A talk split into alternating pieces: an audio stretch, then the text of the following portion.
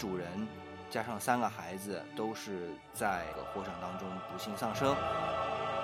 三个那么漂亮、那么好看的孩子，他们的人生可以说还没有真正的开始。这是一个悲剧，不只是一个家庭的悲剧，它甚至是整个社会的悲剧。但凡关系，它一定有冲突，一定有矛盾，一定有风险。他是一个经历了很多苦难的人，他的这些苦难留在他身上的一个印记，就是让他有很多的症状。很明显，一个赌博成瘾的人，他的社会功能是受损的。反复提到这是个雇佣关系，夫妻关系怎么样？很多的隐私的东西他可能都知道啊，但是我们会忽略心理体检。我们必须要看到一点，这样的个案它是少数。在这种前提下，我们所采用的这种将心比心的一些做法，它才可能发生一个效应。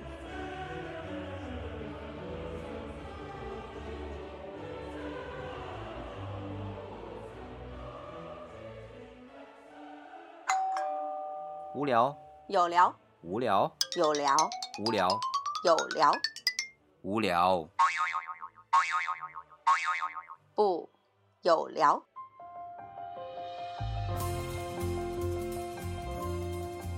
欢迎大家来到我们的有聊，我是李想。今天我们邀请的是二零一六年日本 NHK 中国播音主持大赛冠军获得者李雨潭老师。他是精神动力取向的心理咨询师，同时呢，也是母亲功能概念的推广者。不过啊，他现在生活在东京。他曾经担任过上海老牌深夜对话节目《相伴到黎明》的嘉宾，还有呢，就是腾讯视频大型真人秀节目啊，你正常吗？Are you normal？的心理顾问。所以今天来到我们的有聊做客啊，他并不陌生。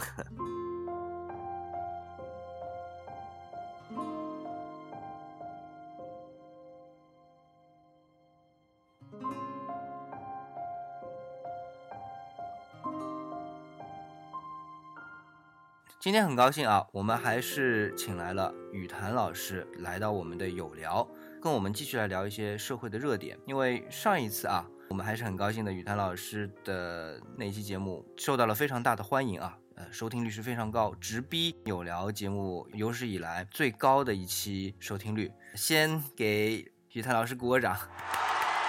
谢谢理想有聊的各位听众朋友，大家好！没想到这么快又跟大家见面了。天气最近真的特别的热，对，是大家注意防暑。嗯，对我前两天有有一点中暑。哦，是吧？在东京那边也很热，是吧？对，跟上海差不多，其实。啊，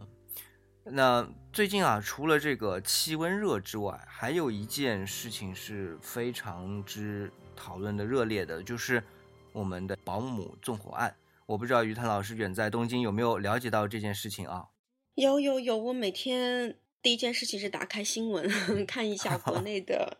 对重大的一些事件，因为很怕自己被孤零零的给抛弃了，所以我跟国内的新闻还是保持的比较密切的这个关系。啊，那这个事件关心新闻的话，会看到就基本上从六月二十二日事件开始到今天。整个悲剧都已经发生了，然后呢，理想看到这个事情有了一个相对好一点的结局吧。那么我们要不这样，就从这个事件的开始来聊。我们知道这个保姆纵火案一开始啊，邻居也发现啊，我们这一家人家啊，在杭州啊就着火了。然后呢，当时是女主人加上三个孩子都是在火场当中不幸丧生。那邻居呢，就发现最后能逃出来的是保姆，也是灰头土脸的。那最后呢，警察第一时间也是想了解一些情况，但是按照邻居的一个描述啊，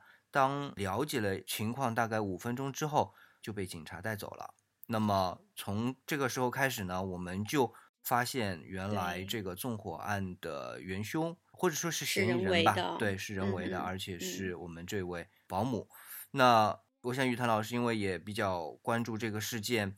对于一个保姆，她跟她的雇主之间的这个关系，包括纵火，不知道是有一些怎么样的解读或者是认识呢？啊，说实话，我现在做了妈妈以后，我特别看不得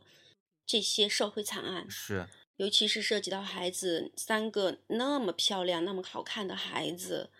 他们的人生可以说还没有真正的开，始，是的，然后就有这样一个悲惨的结局，而且我们可以想象那个死亡的过程，那是非常痛苦的。是啊，说实话，很痛心的。我觉得我们首先对死者、对这位邻家的女主人，还有三个可爱的孩子，对他们的不幸表示一个很深切的哀悼。这样的悲剧不应该降临在这样四个无辜的生命上，太不应该了。这件事情非常的痛心，对他们表示哀悼。嗯。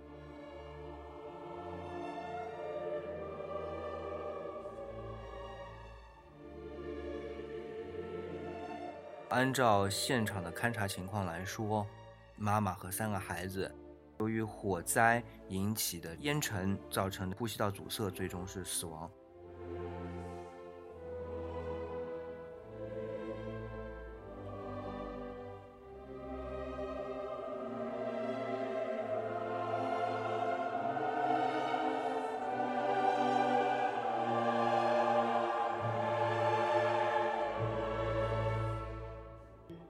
悲剧，不只是一个家庭的悲剧，它甚至是整个社会的悲剧。因为我们知道，在今天的中国的大部分的家庭里面，保姆、钟点工、阿姨，她已经占了相当大的比例。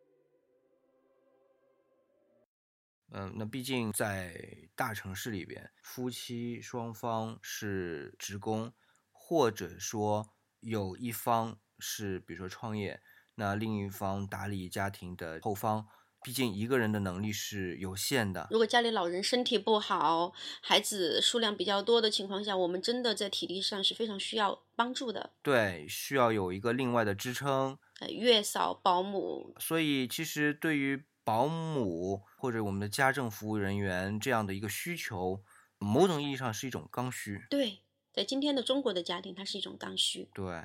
所以呢，这个事件本身啊，刚才雨谭老师说的，不光是这个家庭的，应该也是对于整个社会的比较大的一个事件。是，它是一个很大的一个震动。嗯，对，所以我们今天看到在社会当中这样的一个议题被讨论的非常热烈，我想主要的原因也在于此吧。是因为其实这个悲剧事件发生以后，它会扰动无数个中国家庭的神经，因为我们都会不自觉的就会去想象，在除了对死者表示哀悼、表示痛心以外，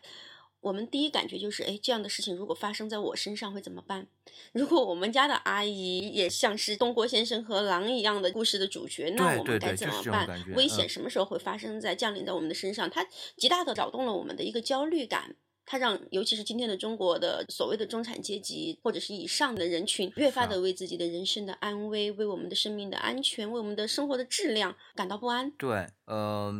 忽然之间就觉得这一类事情就切切实实的发生在自己的身边，而且很可能下一个就发生在自己身上，所以这种扰动、这种不安，不光是非常强烈，而且是，呃，就觉得，定时炸弹吧，不定时炸弹，对，你不知道什么时候会爆炸。对对对对，这种，嗯、不确定性啊、非常让人感到焦躁不安。对对对，以前可能我们也不觉得什么，最多担心家里边保姆偷偷东西呀、或者手脚不干净什么的。哎但是没想到有一天，哎，他会变成一个杀嗯人犯，这个实在是太太惊悚了。对，那么从雨谭老师的这个角度来说，中间有没有一种方式，或者说调和，或者说规范这样的一种行为，那使得雇主和家政人员之间保持这种良好的协调的这种关系，不至于再次发生这样的悲剧呢？呃，我觉得理想提出了一个真的很理想主义的话啊，这个协调的、非常和谐的这样的一段关系。但事实上，我们知道，但凡关系，它一定有冲突，一定有矛盾，一定有风险。但凡是关系，不管是我们今天的夫妻关系，我们不说保姆案，夫妻反目的也不少吧？嗯，对吧？对怼的也不少吧？还有这个亲子之间的，呃，邻里关系的，是啊。包括现在我们的陌生人，什么路路族，我们开个车可能都会跟人有矛盾和争执。对，这可是完全不认识的两个人。是，以前有一句话叫做“有人就有江湖”，或者说我们但凡是在跟人交往，就会陷入一个风险，就是我们不知道我们面前的这个人他带着什么样的成长经历来到我们的面前，我们不知道他的经历背景，不知道他的人格结构，不知道他的过去有什么样的创伤，所以。我们不知道我们说的哪句话或者做的哪件事情，会像钩子一样去勾起他的内心的那个创伤，让他有一个症状会发作。所谓症状发作，就是他自己可能都不知道自己在做什么。尤其是一些冲动性很强的人，他们被这个无意识推动，他们自己都不知道自己在干嘛。所以最后，我们看很多人在这个监狱里面会忏悔说：“呃，我觉得后怕，我觉得很后悔，但是在那一刻，我不知道。”这些事情是怎么发生的？对，所以我们要承认，但凡我们是在跟人交往，在群居，我们就无时无刻的面临着这样一个风险。我们也必须要承认，这个世界上有很多的风险，有很多的危险，有很多的罪恶的东西存在。是啊，呃，就像这个保姆纵火案当中啊，经过警方的一番调查，发现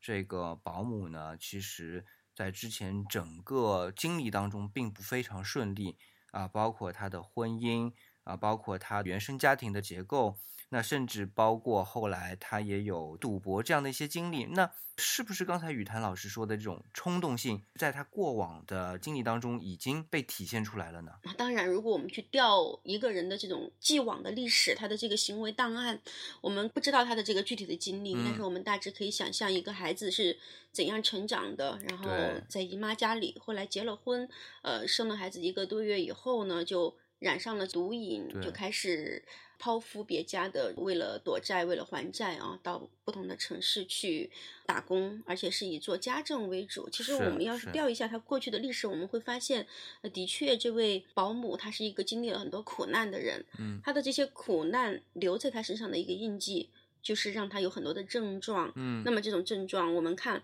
毒瘾。有一段消息，他的一个朋友描述的，他的这个赌博的瘾是非常大的。但凡我们提到毒瘾、网瘾，就是现在的，上次你们做过网游的节目，对不对？啊，我们提到这种网瘾、毒瘾、烟瘾，还有酗酒的，包括性瘾，什么什么瘾，我们提到瘾字的，可能要留意一下。其实这一类跟我们经常见到的偷窃癖，还有纵火癖，有的也是有这样的癖好的人。其实他们都是属于同一个大的类型，在一个非常大类的精神疾病里面，我们可以把它大致归类为冲动的控制的一种障碍，就是他们无法有效的用理性去约束自己，让自己有一个正常的社会功能。很明显，一个赌博成瘾的人，他的社会功能是受损的。我们大致就可以理解为，这不是一个正常的人，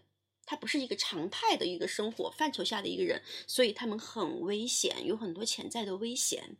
对，那理想就有一个问题想问一下雨谭老师啊，就是当然我们这一次是通过了刑侦才能知晓这个人的一些过去的历史，对，但是对于雇主当和家政，比如说第一次接触的时候，有没有一些办法能够让我们知道是啊对方过往的一些经历，那怎么样？才能对对对，有些什么方法可以去窥探一点？比如我们说。窥一斑而知全豹这样的一个意思呢？是，其实李想你提出这个问题，其实我们把责任大部分的还是要交还到主人身上哈，因为是我们想有一个家庭的帮手，减轻我们的劳动的负担。因为我们看到今天的社会监管机制，包括我们的这个保姆的家政服务行业，呃，可能它还有一些不规范的地方。你的话让我想起在日本租房买房有一种情况，如果这个房子以前。是死过人的，就是有人去世的。对。那么这个房子的过往记录上是一定要写的非常的清楚的。嗯。而且必须中介有义务要向租客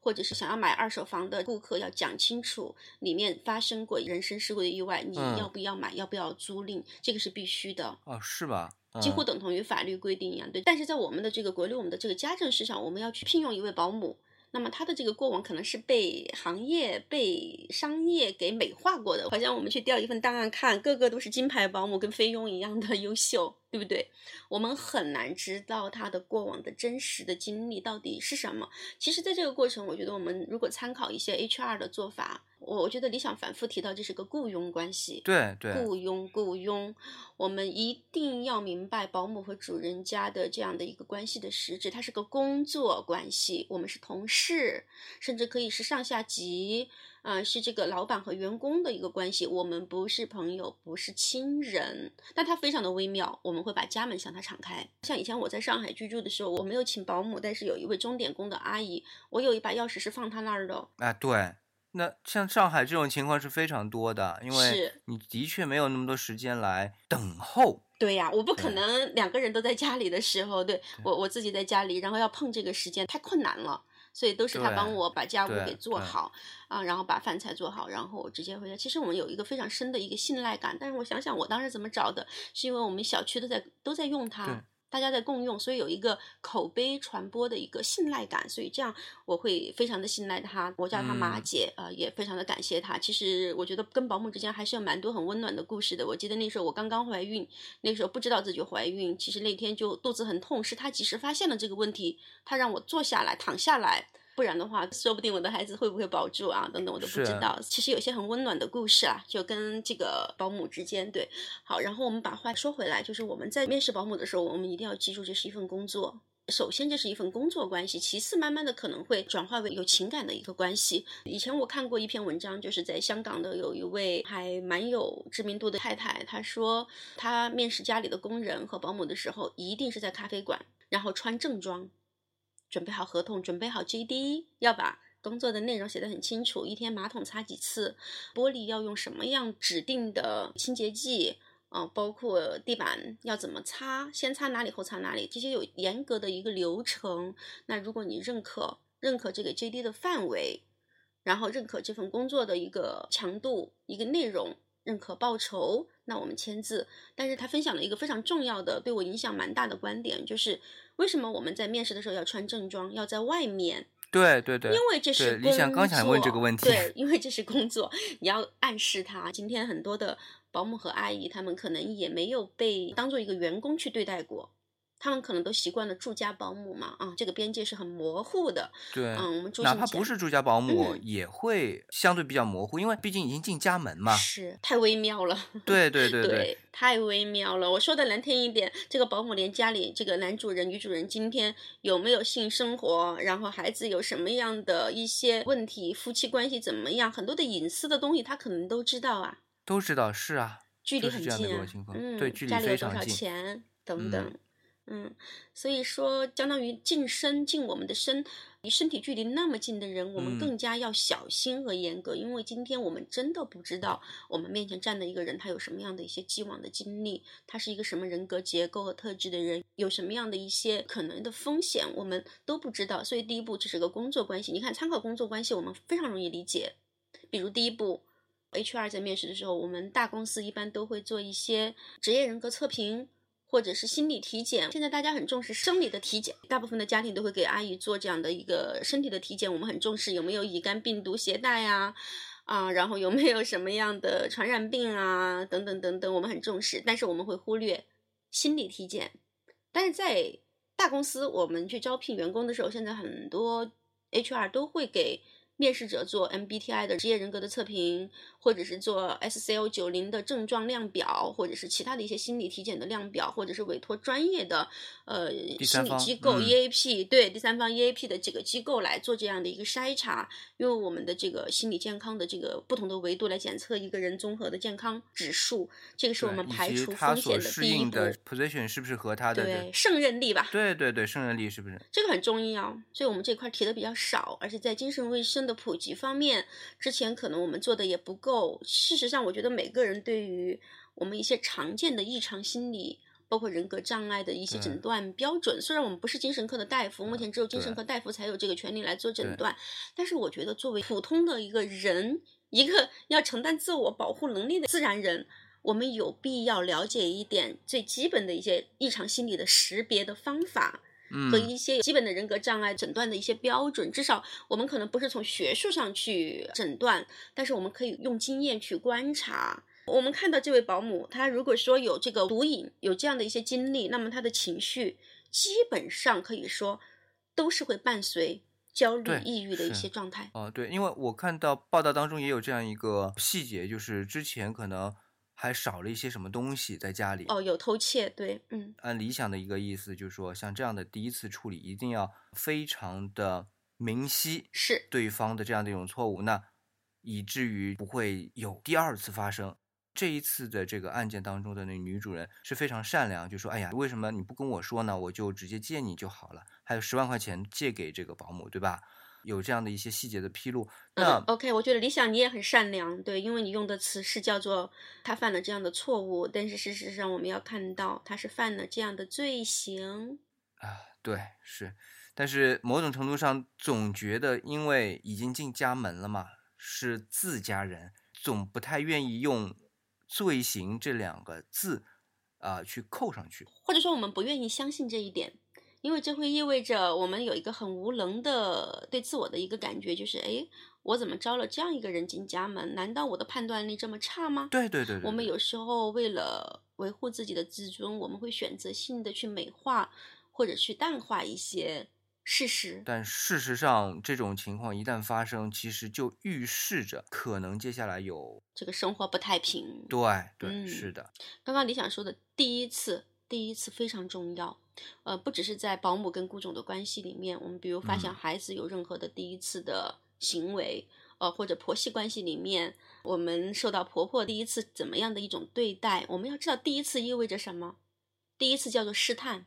那就是在试探一个人的底线。如果第一次我们这么做了一件非常糟糕的事情，但是我们的第一次没有受到一个非常明确的回应，回应，嗯，可以还是不可以，要受到惩罚还是奖励啊等等。如果我们这个部分不明确的话，我们就会边界的设立就马上变本加厉。对 对对，是，我们就赢了呀。我们知道，哎，你看我偷了东西。不但没有受到惩罚，我还有一个奖励，就是我还能借到十万块钱。天呐，我们要知道她是一个赌博成瘾的一位女性，所以一个喜欢赌博的人，他一定是喜欢走一些捷径的。我们刚刚说了，这是一种精神疾病，嗯，精神疾病。我们在赌博的时候，大脑里面会有大量的内啡肽分泌，有一种无法言喻的愉悦感。这个网瘾也一样啊，都是一样的，网瘾性瘾都是一样的，最后转化为纵火。我们知道有一种叫做纵火癖，它在升级，有没有看到？它一直在升级，它的这种冒险，它的这种快感，或者快感的来源的行为一直在升级啊！最后要玩一点更加刺激的。我们知道，今天我们有很多的人格障碍患者，其实我们会知道，大部分有着这种犯罪倾向的人，他的这个结构都是比较有共性的，他们极其难以控制自己的这种冲动的行为和伤害他人的快感。其实我们日常生活是可以看得出来的。除了我说，呃，他们平时会伴随一些焦虑，会有抑郁，他们最大的可能就是一个叫做共情缺陷，他不太能够理解别人的痛苦。说实话，我不相信这件事情是没有挽救余地的。说实话啊，否则他自己就不可能逃生了。如果说这个保姆是一个相对比较健全和正常的人，我们看到一个孩子受到那样大的一个痛苦，我们会有恻隐之心的。所以这就是我们把精神和心理有疾病的人带进家里非常大的一个后果和隐患。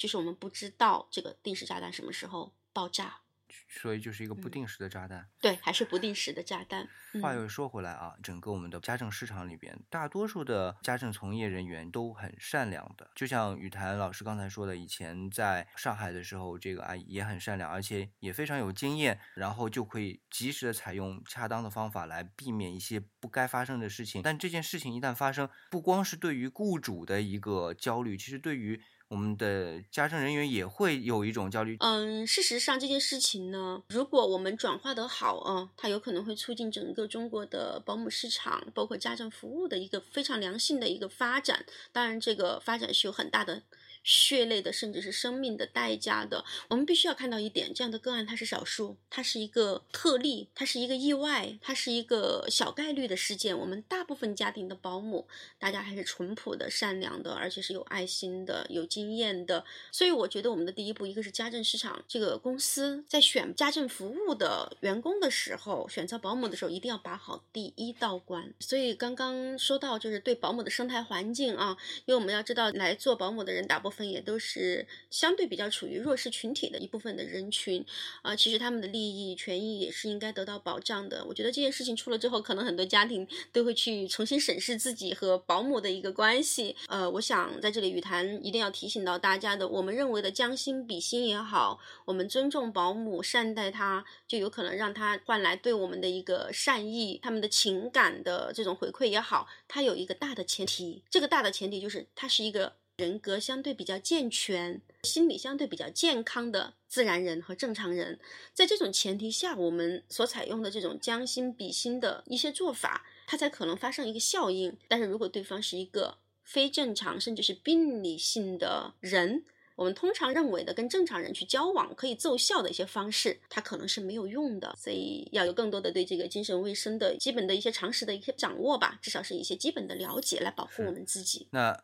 因为时间呢是差不多，我觉得雨谭老师今天给我们也是上了一节课，从保姆纵火案开始，给我们做到一个提醒。点出了一个点，最重要的就是，其实我们和家政人员的这个关系是一个雇佣关系，而非我们通常说的更亲密的一些关系吧。所以心理边界的设置一定要清晰。对于雇主来说，家政人员自己来说，一定要有一个清晰，否则可能会有一些模糊的地带。那这是第一点。那第二点呢，就是于谭老师也给我们提到说，我们在和家政人员第一次面试的时候。那要注意一些细节，特别是正装在外面，比如说是咖啡馆里边这样的一些细节呢，的确是给到至少是我理想，我相信听众朋友也会有很大的一个启发。那第三点，我就觉得于谭老师说的，一旦家政人员第一次触犯了某些底线，那我们的这个态度一定要非常的明晰。甚至说，我们可以去终止雇佣关系，这对于我们自己的保护是非常好的。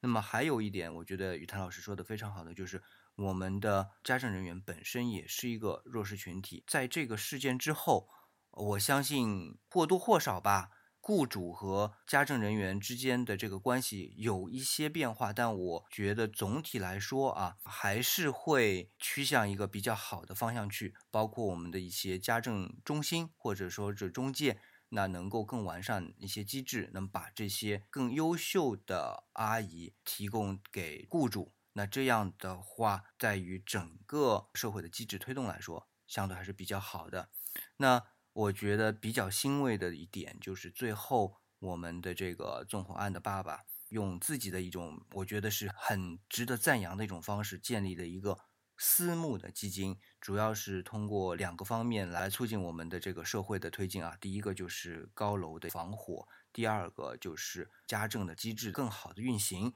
所以呢，今天的这一期节目让我们重新审慎了这个家政人员雇佣关系和一些周边的一些信息。所以呢，今天还是非常感谢雨谭老师来做客有聊。那在节目的最后，我想很多听众朋友都会想跟雨谭老师有。更多的一些交流，那于谭老师，你能不能也跟我们分享一下你的一些呃沟通的途径呢？好的，谢谢理想啊。我想我们每个人都需要有跟人温暖的、有爱的这种去连接的能力，同时我们也要有可以去识别外界的一些恶意、敌意乃至妒忌、恨意的这种有杀伤力的 元素的的能力和自我保护的能力。很高兴做客有聊，跟大家聊一些我们的日常生活里面大家都很关心的话题，从心理学和精神分析的视角。如果大家想跟与他有更多的互动，可以关注微信的公号“千叶森林”，千是千万的千，叶子的叶，森林是一叶障目不见森林的森林。或者是关注公号“饭团服务号”，在心理栏目搜索“幽微心理”，幽默的幽，微风的微，幽微心理可以进入语坛的饭团，那是一个在线的知识付费和互动的平台，可以跟语坛有更多的互动。那同样是饭团啊，我们有聊也有自己官方的饭团，就是在饭团服务号里边啊，我们从发现页寻找到社会这个分类，然后很容易就能找到我们的有聊饭团啊。那理想还有自己的公众微信号，就叫理想主义。理是木子李。那同时啊，我们理想主义的老朋友应该也知道了，我们有一个 QQ 群，是理想主义者们啊，QQ 群号呢是幺零三三二六四五六，也欢迎大家来加入。好的，今天谢谢理想，也谢谢各位广播前的有聊的听友，我们下次节目再见。好，再见。